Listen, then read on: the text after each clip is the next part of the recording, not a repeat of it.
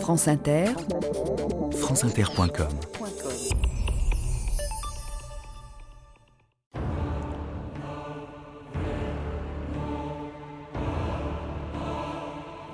Vous ne pouvez rien contre la mort. Vous pouvez juste choisir ce pourquoi vous allez mourir. Martin Luther King, 3 avril 1968.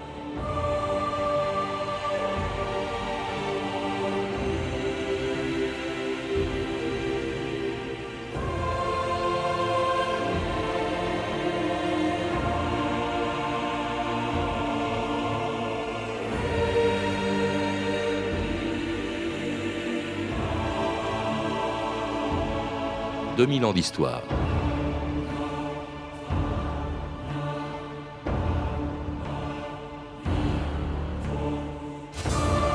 Le 4 avril 1968, il y a 40 ans jour pour jour, Martin Luther King était assassiné à Memphis, où il était venu soutenir une manifestation de grévistes noirs. À 39 ans, il était déjà universellement connu, depuis le 28 août 1963. Ce jour-là, à Washington, devant 250 000 personnes et les caméras de toutes les télévisions du monde, au pied de la statue de Lincoln, cet arrière-petit-fils d'esclave avait rêvé d'une Amérique dont tous les citoyens auraient les mêmes droits, quelle que soit la couleur de leur peau. Un an plus tard, ce rêve devenait une réalité et Martin Luther King, le plus jeune prix Nobel de l'histoire. C'était l'aboutissement d'un combat commencé le 1er décembre 1955 dans une petite ville de l'Alabama. Ce jour-là, dans un bus de Montgomery, une couturière noire, Rosa Parks, avait été arrêtée par la police parce qu'elle avait refusé de laisser sa place à un blanc. Au lieu de se résigner, la communauté noire de Montgomery décidait de boycotter les bus de la ville. À sa tête, un pasteur de 26 ans, dont l'Amérique n'allait plus cesser d'entendre parler, Martin Luther King. Nous, les citoyens noirs de Montgomery, sommes engagés dans une lutte non violente contre les mesures injustes et indignes qui nous sont imposées dans les bus de la ville. Nous remonterons dans les bus. Ayons assez d'amour pour transformer un ennemi en ami. Nous serons capables de sortir de la nuit où sévit la cruauté de l'homme envers l'homme pour aller vers une aube resplendissante de liberté et de justice. Nous, citoyens noirs de Montgomery, Alabama, allons continuer notre vaste mouvement de protestation.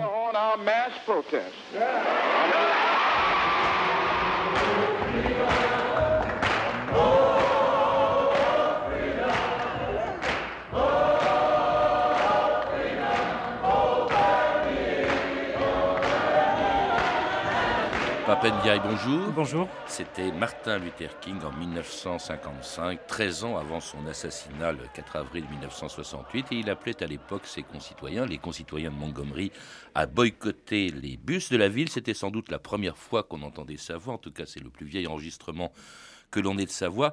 Vous le rappelez dans un article de la revue L'Histoire du mois de mars qui a consacré tout un dossier à Martin Luther King. Alors à l'époque, il n'était pas très connu, il n'avait que 26 ans et il était, et ça s'entend dans tous ses discours, il était pasteur, fils et petit-fils de pasteur. D'ailleurs, tous ses discours, justement, étaient un peu des sermons, mais alors des sermons qui ont enflammé l'Amérique pendant 13 ans, Papendiaï. Oui, il est pasteur, il a suivi des études de théologie euh, poussées, il a même un doctorat de, théologie, ce qui était très rare pour les pasteurs euh, à l'époque, et euh, son art oratoire est truffé de références bibliques, religieuses, en particulier des références aux messages euh, de libération et d'espoir qu'on peut trouver dans la Bible. La référence, par exemple, à la sortie d'Égypte par les Hébreux, qui parlent particulièrement aux descendants d'esclaves que sont les Noirs américains. Et euh, par ailleurs, il a un art oratoire, euh, on, vient de l'entendre, tout à fait brillant, avec un débit, une scansion assez particulier. Pendant ses études, il ne lit pas que de la Bible, il lit aussi quand même euh, Thoreau, et il découvre ce qui va être le principe de, de, toute son action, c'est-à-dire la non-violence. Exactement. Il mêle au fond des lectures qui sont celles de l'évangélisme social, c'est-à-dire de la tradition progressiste que l'on trouve dans le protestantisme américain depuis la fin du XIXe siècle, et d'autres lectures en dehors du monde protestant stricto sensu, qui sont celles d'un Thoreau, peu connu en France, mais grande figure euh, poétique euh, aux États-Unis. Gandhi. Et qui a inspiré Gandhi. Et Gandhi lui-même, qui lit dans son séminaire de Crozer à la fin des années 40 et pour lequel il se passionne à un moment où l'Inde devient indépendante, bien sûr. Alors une non-violence qu'il va mettre en pratique à Montgomery en 55 en boycottant les bus de la ville pendant plus d'un an, 381 jours, pour protester contre une loi de ségrégation qui interdisait, en tout cas dans cette ville et dans cet État, aux Noirs, euh, enfin qui imposait aux Noirs de quitter le bus ou en tout cas de laisser leur place aux Blancs quand il y avait des Blancs. C'est cela. Et en cela, euh, le boycott de Montgomery est un moment tout à fait essentiel des droits civiques. Ce n'est pas que le boycott est inventé à ce moment-là. Il avait déjà été euh, expérimenté auparavant, en particulier pendant la Seconde Guerre mondiale. Mais là, il dure plus d'un an. Et un boycott des bus pendant plus d'un an nécessite des formes d'organisation particulières, du covoiturage, tout un système d'entraide que King, qui est non seulement un pasteur, mais un très bon organisateur, contribue à mettre en place pendant toute l'année 56. Et efficace parce que pour la compagnie de bus de Montgomery, eh ben, c'était financièrement insupportable, si bien qu'elle a fini par céder. En tout cas, une non-violence que Martin Luther King allait pratiquer contre toutes les formes de ségrégation qui existaient aux États-Unis dans les années 50.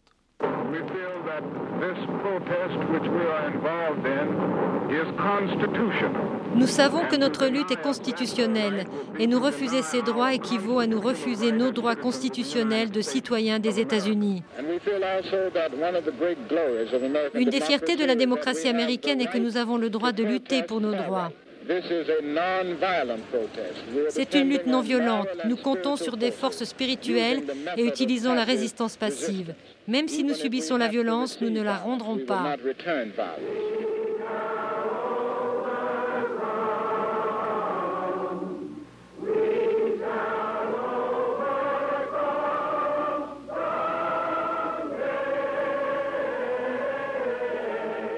Shall c'est un vieux cantique de 1903, mais c'est devenu en fait euh, l'hymne au fond euh, euh, des, des, Noirs américains contre la ségrégation. Exactement, interprété de manière inoubliable par la grande chanteuse de gospel Mahalia Jackson, qui, chante, qui chantera quelques années plus tard aux obsèques de King.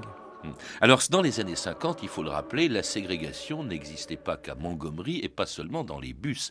Elle était pratiquée dans presque tous les États, en tout cas du sud des États-Unis, Papendiaï. Elle corsetait tous les États du sud des États-Unis depuis la fin du 19e siècle et séparait les Blancs et les Noirs dans l'espace public en général, avec de multiples lois qui prenaient parfois un tour baroque selon les États. Euh, dans le Tennessee, par exemple, les ascenseurs pouvaient être ségrégés avec des ascenseurs pour noirs, des ascenseurs pour blancs, les toilettes un peu partout, les cimetières, les hôpitaux, les écoles, les stades, les lieux de loisirs, les restaurants, les cafés, bref, la vie sociale était en quelque sorte séparée par un mur séparant les uns des autres. Ça dépendait des États, et c'est d'ailleurs la raison pour laquelle, dans ce système fédéral, le gouvernement fédéral, qui avait déjà supprimé la ségrégation dans l'armée, par exemple un service public, ne pouvait rien contre les lois de ces États. C'est ça qui a paralysé au fond Washington pendant longtemps, Papendia. En partie dans la mesure où la Cour suprême, qui est l'instance judiciaire euh, suprême des États-Unis, pouvait quand même intervenir et signifier que les lois de ségrégation étaient illégales au regard des principes généraux euh, le pays. C'est ainsi qu'en 1954, la Cour suprême a interdit la ségrégation dans les écoles publiques au motif que la séparation des élèves blancs et noirs était préjudiciable aux, élèves noirs. Et donc, l'effort de déségrégation commence par des décisions de justice par le haut, en quelque sorte,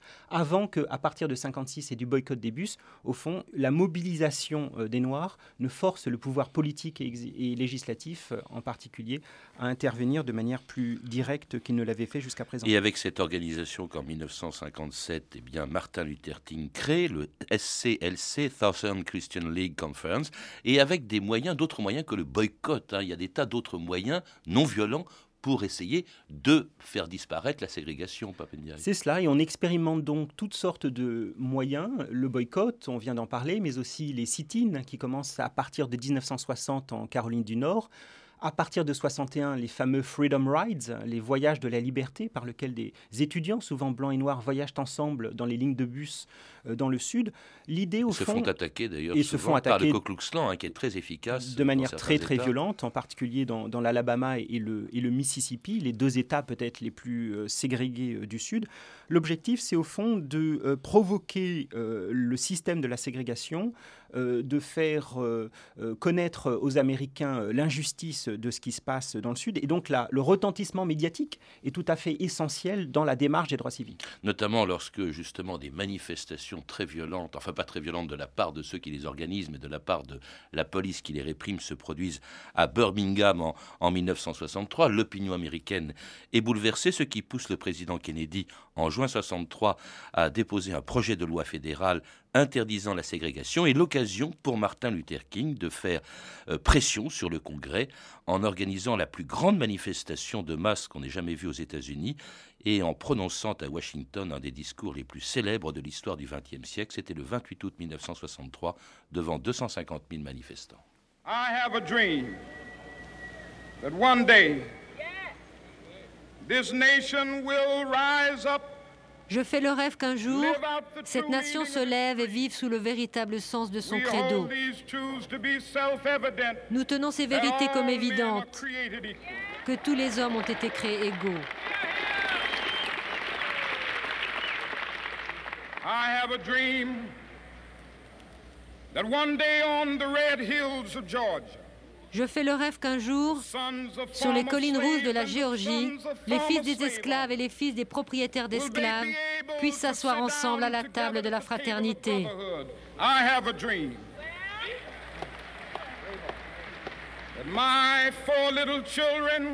Je fais le rêve que mes quatre jeunes enfants habitent un jour une nation où ils ne seront pas jugés sur la couleur de leur peau, mais à la mesure de leur caractère.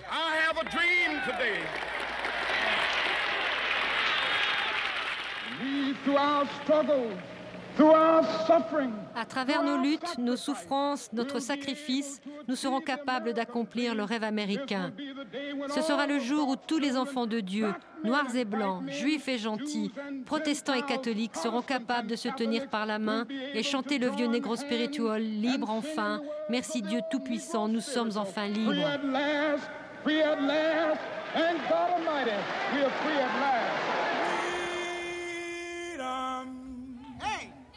Give us freedom.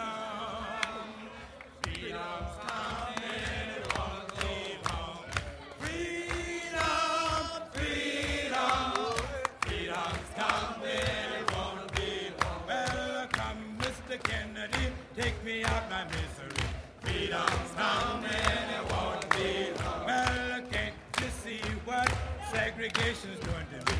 Freedom's coming it won't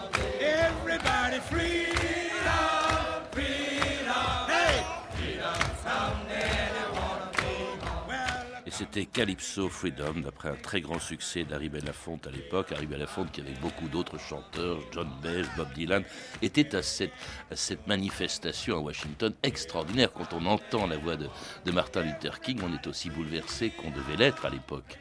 Certainement, euh, il prend la parole à la fin de la journée. La journée a été euh, d'une chaleur écrasante dans l'été de Washington. Il commence son discours, c'est un discours écrit hein, au départ. Et puis, emporté par son élan, il prolonge et se lance dans une improvisation magnifique. Qui... Tout ça, I Have a Dream, c'est improvisé. C'est improvisé. Alors, ce sont des éléments qu'il a déjà prononcés dans différents discours euh, auparavant, mais il rassemble ça dans une improvisation géniale euh, qui euh, fait entrer ce discours dans, dans- dans l'histoire américaine. et qui le fait et qui fait entrer Martin Luther King, qui est déjà connu aux États-Unis depuis le temps qu'il lutte depuis Montgomery, mais vraiment qui lui donne une dimension internationale au point d'ailleurs qu'il reçoit peu de temps après le prix Nobel de la paix. Exactement, il, euh, il est déjà connu euh, de tous les Américains, incontestablement, mais c'est ce discours qui euh, est instantanément traduit dans des dizaines de langues. Il est traduit en français quelques jours après dans la presse. Il fait son chemin en Asie, du côté de l'Inde, en, Afrique, récemment décolonisée. Et euh, ce discours devient emblématique euh, de la lutte euh, des Noirs pour l'égalité des droits, c'est-à-dire pour la fin de la ségrégation et pour l'obtention du droit de vote. Alors cette, ce- cette égalité, il, la, réclame. Kennedy l'a, l'avait promise. Il avait déposé un projet de loi pour supprimer en tout cas la ségrégation en juin euh, 1968. Il y a eu ce discours de Washington. Kennedy est assassiné en novembre, mais son successeur, Johnson, va continuer dans, ce, dans le même sens et, et faire voter donc par le Congrès et signer d'ailleurs euh, le 3 juillet 1964 euh, un premier, euh, la suppression de la ségrégation. France Inter, Michel Texier. Il était minuit moins 5 en France, un siècle après la libération des Noirs par Abraham Lincoln, quand le président des États-Unis, en signant le projet de droit civique, a promulgué la loi. Tonight, I urge every public official, I urge every American to join in this effort to bring justice and hope to all our people. Ce soir, je demande à tous les fonctionnaires, à tous les chefs religieux, je demande à chaque Américain de se joindre à l'effort commun qui doit apporter la justice et l'espoir à tous et la paix dans notre pays. Congress passes the most sweeping civil rights bill ever to be written into the law, and thus reaffirms the conception of equality for all men that began with Lincoln and the Civil War 100 years ago. The Civil Rights Act of 1964. Et c'était en juillet 64 la fin de la ségrégation dans tous les lieux publics, mais pas la fin de, du combat de Martin Luther King, Papendiaï. Non, dans la mesure où la suppression des fameux signes whites et colored à l'entrée des lieux publics euh, dans le Sud ne réglait pas tous les problèmes. Il en restait un qui était absolument euh, central, c'était le droit de vote, dans la mesure où les Noirs étaient privés du droit de vote. Et il existe pourtant, en théorie, tout le monde peut voter aux En théorie, tout le monde peut voter aux États-Unis et les esclaves pouvaient le faire en vertu des 14e et 15e amendements votés juste après la guerre de sécession, mais au début du XXe siècle, les États du Sud ont voté des, euh, ou ont mis en place des systèmes euh, juridiques par lesquels, au fond, euh, les Noirs ne pouvaient pas voter. Par exemple, en Louisiane, la fameuse loi du grand-père stipulait que seuls pouvaient voter celles et ceux dont le grand-père pouvait voter. Or, bien entendu, les fils et petits-fils d'esclaves n'avaient pas de grand-père qui votait. Et donc, par ces artifices-là, la population noire du Sud a été écartée euh, des euh, bureaux de vote. Il y avait des clauses de résidence. Des clauses de résidence ou des clauses euh, de, de lecture et de maîtrise de, de l'écriture qui faisaient que les Noirs échouaient systématiquement. Et c'est ce genre de, de, de disposition qui prend fin l'année suivante. Alors, il y avait des endroits, vous citez par exemple la ville de Selma, où 1% des Noirs étaient inscrits sur les listes électorales, et ça va faire l'objet de trois marches de protestations qui sont extrêmement violentes en 1965. Exactement. La démarche, encore une fois, c'est de euh, mettre en place des manifestations, des démonstrations pour euh, forcer localement les autorités à inscrire les Noirs sur les listes électorales. À Selma, par exemple, dans l'Alabama, le bureau d'inscription n'était ouvert qu'une demi-journée par mois selon des horaires fantaisistes. Et donc, de facto, la population ne pouvait pas voter. Et donc, il faut une mobilisation à chaque fois, qui est non seulement celle des Noirs de la région, des Noirs de Selma, mais de toute une partie de jeunes militants, y compris des jeunes militants du Nord, qui se joignent à la marche pour euh, euh, pour obtenir le droit de vote. Alors, euh, marches qui sont réprimées très violemment par la police. il y a eu des morts à ce moment-là. Et cela pousse Johnson à faire voter donc une deuxième loi supprimant toute limitation au droit de vote. C'était en août 1965, la Voting Rights Act. Et au moment même, d'ailleurs, où Johnson eh bien, développait, pardon, augmentait la, la, pression de son pays, enfin augmentait, engageait son pays de plus en plus loin dans la guerre du Vietnam, et l'occasion pour Martin Luther King de se lancer dans un nouveau combat. Le monde exige de l'Amérique une grande maturité que nous ne sommes peut-être pas capables d'acquérir.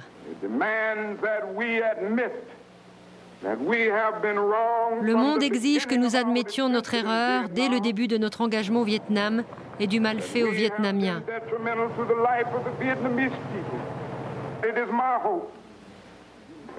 Mon espoir est que chaque jeune homme de ce pays qui trouve cette guerre répréhensible, abominable, injuste, devienne objecteur de conscience. I got a letter from LBJ. It said, This is your lucky day. It's time to put your khaki trousers on. Though it may seem very clear we've got no job to give you here, so we are sending you to Vietnam.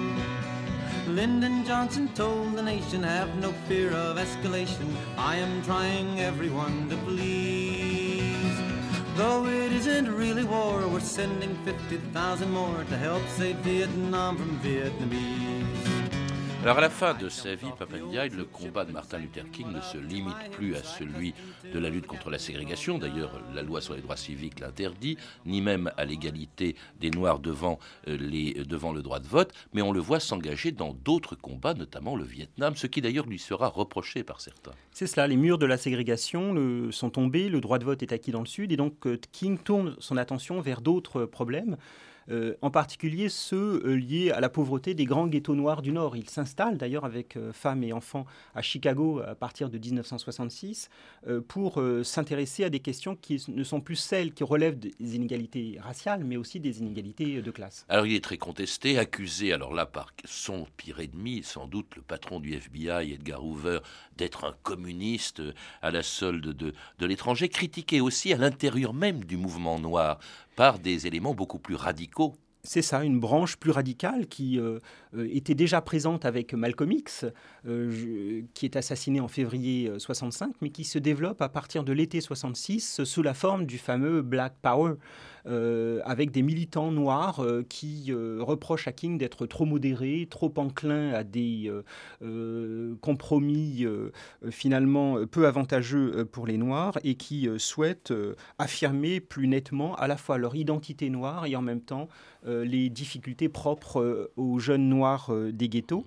Et le mouvement Black Power a une certaine audience, en particulier dans des villes comme Chicago, Detroit, des villes auxquelles King s'intéresse. Hmm. On lui reproche aussi de, commencer à avoir des ambitions politiques, de voir plus loin que la simple direction de son propre mouvement, de se rapprocher par exemple du frère de Kennedy, de Robert Kennedy, qui était candidat à la présidentielle en 68. Et les deux hommes sont proches et s'apprécient d'ailleurs, puisque c'est Robert Kennedy qui, plus que son frère John, au début des années 60, a joué un rôle important pour euh, sortir King de prison à de nombreuses reprises, pour envoyer les troupes fédérales euh, soutenir euh, les partisans des, droits civiques. Et donc il se rapproche, en effet, à la fin des années 60, à la fois sur la question du Vietnam, puisque Kennedy est lui aussi opposé à l'intervention américaine au Vietnam et Robert Kennedy, et également euh, sur les questions liées à la lutte contre la pauvreté. Hmm. Et donc au début 68, il semble bien que les deux hommes soient en proximité politique, d'autant que Robert Kennedy a des ambitions euh, politiques euh, suprêmes. Et dans un climat d'extrême violence, parce que au fond, les lois, la Civil Rights euh, Act et la loi sur le droit de vote n'empêchent pas la violence. Au contraire, elles se déchaînent encore plus qu'avant. On a le sentiment presque que le combat de Martin Luther King n'a abouti qu'à l'aggraver. C'est en tout cas ce qu'on lui a reproché. C'est vrai en particulier. Il y a eu des émeutes de Watts, par voilà. Et dans les grands ghettos des villes du Nord, le fameux long été torride de 1967 euh, voit 200 euh, personnes tuées dans les ghettos, à Detroit, à Cleveland et dans bien d'autres villes. Et au fond, là, la question qui se pose, c'est pas la question de, de, la ségrégation formelle comme dans le Sud, ni celle de droit de vote, mais c'est la misère des ghettos, c'est l'absence de travail, ce sont les conditions de vie extrêmement dures, c'est le racisme et les discriminations. Et ça, c'est quelque chose qui éclate de façon extrêmement forte après le vote des lois de 64 et 65, comme si ces lois, au fond, avaient levé un espoir qui ne correspond pas à la réalité vécue, en particulier par les Noirs des ghettos. Et une violence dont Martin Luther King sera lui-même victime. Le 4 avril 1968, il arrive à Memphis pour défendre, pour soutenir euh, une grève des boueurs noirs de, la ville. Et euh, c'est alors qu'il est assassiné. France Inter, Claude Mazot, le 5 avril 1968. Martin Luther King est mort, assassiné à Memphis dans le Tennessee. Il est tombé sous les balles de son meurtrier alors que, penché au balcon de son hôtel, il disait à un ami pasteur N'oublie pas de chanter ce soir, que le Seigneur soit loué, et surtout chante-le bien. Le président Johnson a tout de suite réagi. Il a lancé hier soir un message à la nation américaine. Et le sénateur Kennedy a également euh, fait une déclaration hier soir.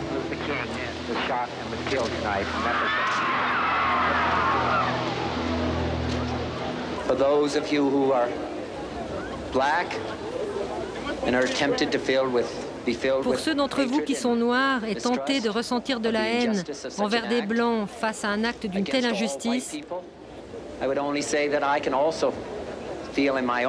je leur dis que je ressens dans mon propre cœur le même sentiment. Un membre de ma famille a été tué, mais par un blanc.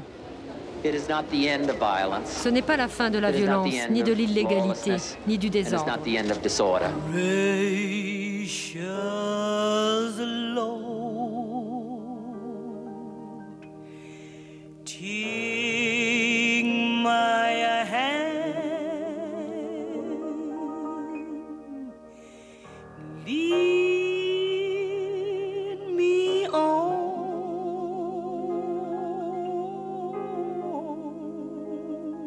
Take My Hand, c'était Mahalia Jackson qui chantait cela il y a 40 ans, le jour des obsèques de Martin Luther King, assassiné par un blanc, James Earl Ray, dont on n'a jamais très bien su s'il avait agi seul. Et dans un climat de violence incroyable, Papendiaï, Robert Kennedy, que l'on vient d'entendre, c'était très émouvant, est mort deux mois plus tard, lui-même euh, assassiné. Euh, et dans un pays euh, où la ségrégation a peut-être disparu, mais pas les inégalités. que penser du combat de Martin Luther King 40 ans après? Bien 40 ans après, on peut constater que euh, pour les pauvres noirs, ceux des ghettos dont on parlait tout à l'heure, euh, la situation ne s'est pas améliorée, loin de là. Euh, les indicateurs sociaux dont on dispose montrent qu'ils sont dans des situations économiques et sociales extrêmement difficiles. En revanche, c'est la classe moyenne noire qui s'en est mieux sortie grâce à différents programmes, en particulier les programmes de discrimination positive dans les universités. Mais incontestablement, si du chemin a été parcouru, King lui-même serait surpris d'ailleurs de voir peut-être qu'un candidat noir sera euh, euh, à la Maison Blanche dans quelques mois, en tout cas. Euh, ce qui aurait été impensable il y a 40 ans. il aurait peut-être même pas pu être, être candidat et même sur les listes électorales, Barack Obama. Exactement. en revanche, pour une partie, la partie la plus pauvre de la population noire, entre un quart et un tiers, la situation s'est dégradée par, en raison de la disparition des emplois industriels dans les années 70, de l'arrivée de la drogue qui fait aussi des ravages à partir du milieu des années 70 et d'autres phénomènes de ce genre. Et donc, euh, incontestablement, euh, euh, le combat de King, les échos, notamment dans la dernière partie de sa vie, lorsqu'il lance la campagne pour les pauvres gens, ou lorsqu'il s'oppose à la guerre, une autre guerre que celle d'Irak, mais enfin, on ne peut s'empêcher de faire un parallèle entre les deux, ces combats-là gardent une forme d'actualité. Et King, qui est quand même, euh, euh, comment dirais-je, célébré aux États-Unis, il est même le seul, je crois, avec Washington, euh, à faire l'objet d'une journée, il y a d'un jour férié. Exactement, le troisième lundi de janvier. Mais on peut remarquer aussi que le mythe King finit par recouvrer ce que le personnage pouvait avoir de plus abrasif, de plus, de plus politique, de plus revendicatif, particulièrement dans les dernières années de sa vie. Autrement dit, on préfère célébrer le King de I Have a Dream plutôt que le King qui s'oppose euh, à la guerre du Vietnam, par exemple. Merci Papendia. Je rappelle que vous êtes l'auteur d'un article publié dans la revue L'Histoire de mars dernier qui consacre tout un dossier spécial à Martin Luther King. Et puis vous êtes l'auteur d'un livre qui paraîtra aussi le 29 avril prochain, La condition noire, et c'est sur une minorité française, hein, cette fois-ci, aux éditions Calman Lévy. À lire également Autobiographie et Je fais un rêve, deux textes de Martin Luther King publiés aux éditions Bayard, et puis aussi beaucoup d'autres livres pour ce 40e anniversaire, des livres que vous pourrez retrouver dans une bibliographie plus complète sur notre site. Je signale ce soir également sur la chaîne Histoire une soirée spéciale Martin Luther King à partir de 20h50. Vous avez pu entendre des extraits des documentaires suivants Martin Luther King, I Have a Dream de Thomas Friedman, disponible en DVD chez BQHL Éditions, et puis Les Kennedy, un destin tragique d'une dynastie de Philip Whitehead. Vous pouvez retrouver ces références par téléphone au 32 30, 34 centimes la minute ou sur le site franceinter.com. C'était 2000 ans d'histoire, la technique Mathias Alléon et Michel Bertin, documentation et archives Emmanuel Fournier, Claire Destacan et Franck Olivard, une réalisation de Anne Kobilac. La semaine prochaine, dans 2000 ans d'histoire, lundi, un écrivain méconnu, Louise de Villemorin, mardi, Marie-Antoinette, mercredi, Rome et les barbares, jeudi, le ghetto de Varsovie, enfin vendredi, le plus grand danseur du XXe siècle, Rudolf Nureyev. Bonne fin de semaine à tous et à lundi.